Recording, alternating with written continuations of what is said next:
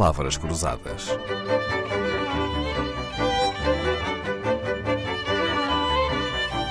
Porque quase tudo é uma questão de semântica.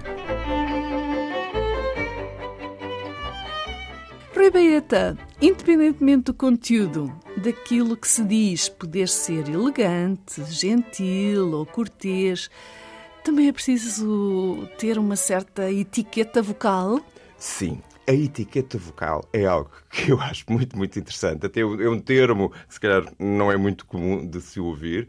E eu gostava muito de dar o meu contributo para que, de facto, as pessoas passassem a ter um pouco mais de atenção em relação à etiqueta vocal. Então, o microfone é seu.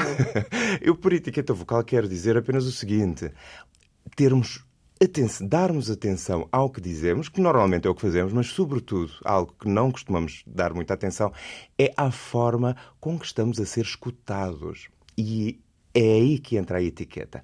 Ou seja, quando queremos comunicar, preocupamos-nos mais. Uma pessoa que não tem grande treino, porque este é justamente o treino, é de conseguirmos, além de estar no, local, no, no lugar de emissor, estarmos também no local do, do receptor, para conseguirmos ter um bocadinho o controle de como a nossa mensagem, seja o que for, eh, está a ser recebido. E é aí que entra muitas desafinações e muitos equívocos e conflitos. Por exemplo, a etiqueta simples. Eh, não falar alto num lugar em que o, em que o silêncio ah, seja... Sim, se incomoda muito. Incomoda é? imenso. Incomoda, todos Exato. nós já passamos por isso. Claro. É? Por vezes é só uma questão de distração. Não acredito que as pessoas façam mesmo de propósito. E, aliás, se fizerem de propósito, não há etiqueta não, que, é que, que valha, não é? Mas estar aten com atenção a isso. E o oposto também acontece. Pessoas que falam muito baixinho em sítios ruidosos. Que exigem é muito... um grande esforço a quem está a ouvir. Não? É? Exatamente. Isso é também um bocadinho desagradável. E eu, eu considero isso um bocadinho falta de etiqueta. Regras básicas Regras da etiqueta básicas. vocal. Exatamente. Muito bem.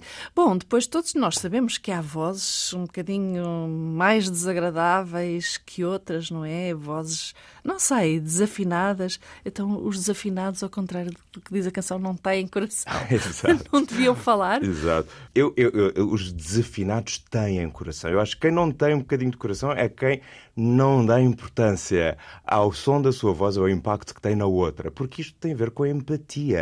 E aí, se calhar, há um bocadinho de falta de coração nas pessoas que não têm empatia, não é? Pois é. E, desse ponto de vista, queria só dizer uma coisa: o seguinte, que era.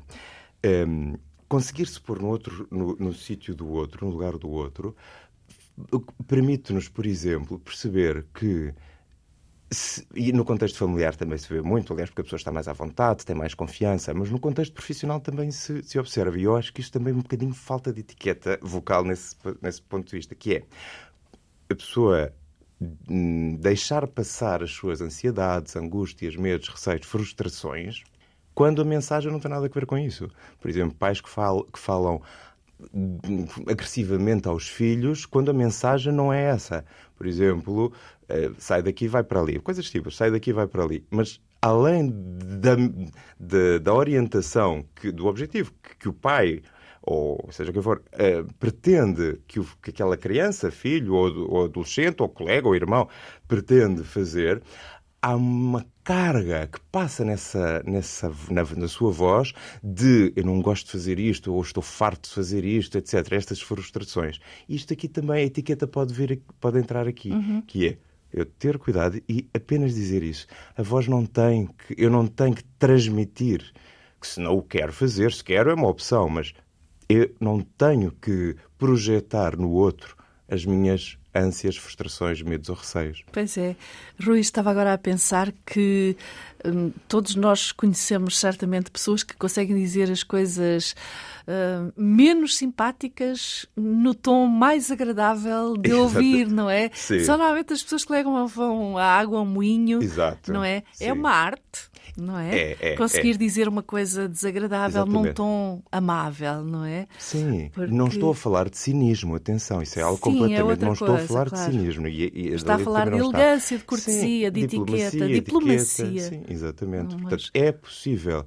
Hum, pronto, treina-se também e, e, temos que ter recursos para isso. Na pedagogia é muito, muito, muito, muito importante conseguirmos uh, que, que, o aluno ou o formando uh, levá-los a fazer alguma coisa, Exato. parecendo que não estão a fazer nenhum esforço é? e que não estão a fazer nada contrariado. Sim. Pois é, já temos aqui algumas uh, ideias, alguns conselhos, algumas regras para termos esta etiqueta vocal. Há mais alguma? Alguma que falta aqui neste mini manual de cortesia da voz que Rui Baeta decidiu trazer hoje à Antena 2? Por exemplo, aquelas pessoas que ao telefone fazem muito barulho. Ao telefone a etiqueta da voz ao telefone é muito importante também, porque hum, nós, como seres humanos, claro, estamos aqui a dar muita importância ao som, mas a, a, realidade é simulada pela visão. Ora, ao telefone nós não estamos a ver o, interlocutor e por isso a voz é ainda mais importante. Na publicidade há algo que se diz quando se está a fazer locuções que é há sempre assim, põe o sorriso, falta o sorriso na voz. O sorriso na voz, de facto, ouve-se, altera. altera. Porque há mesmo uma alteração a nível claro. do aparelho vocal quando nós sorrimos. E se nós ao telefone atendermos a dizer olá, ou atendermos a dizer olá, isto faz toda a diferença. E depois e... há outras, outros conselhos que se calhar nos pode dar não comer, não é? Enquanto se fala ao telefone, oh, parecendo que não, ninguém nos está a ver, mas ouve-se. Ouve-se, é? até se ouve o comer, ouve-se o fumar, por exemplo. Uh, a, a, respiração, a respiração, claro, a respiração, os ruídos à volta, não é? Uhum. Tudo isso faz parte da claro, etiqueta, claro, claro da etiqueta da voz. No fundo, tem tudo a ver com a, a melhor forma de passar a intenção. É Pormos o outro no, no melhor lugar possível Exatamente. para nos ouvir, não é? Sim. E por falar nisso, por exemplo, não desligar o telefone muito depressa, claro. sem termos a certeza que a conversa chegou mesmo ao fim, não Sim, é? Sim, mas por outro lado, em Portugal, pelo menos vejo isso muito cá, acho que é um costume muito nosso, despedirmos dezenas de vezes. Adeus, adeus, adeus, adeus, adeus, adeus. Somos é muito, muito demorados nas Somos despedidas. muito demorados. Obrigado, obrigado, obrigado. Repetimos muito, isso é muito engraçado. Reparo isso que noutros países, com não, outras culturas, obrigado e adeus, não é assim. Pum, desligam no segundo, Exato. imediatamente É muito, muito divertido. Pois é, a etiqueta vocal também conta, não é só aquilo que se diz. Rui Baeta trouxe-nos aqui este mini manual de etiqueta vocal.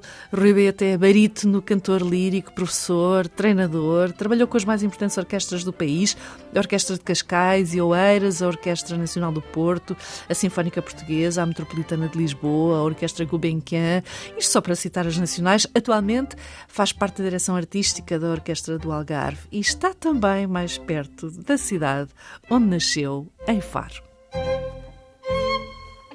Palavras Cruzadas, um programa de Dalila Carvalho.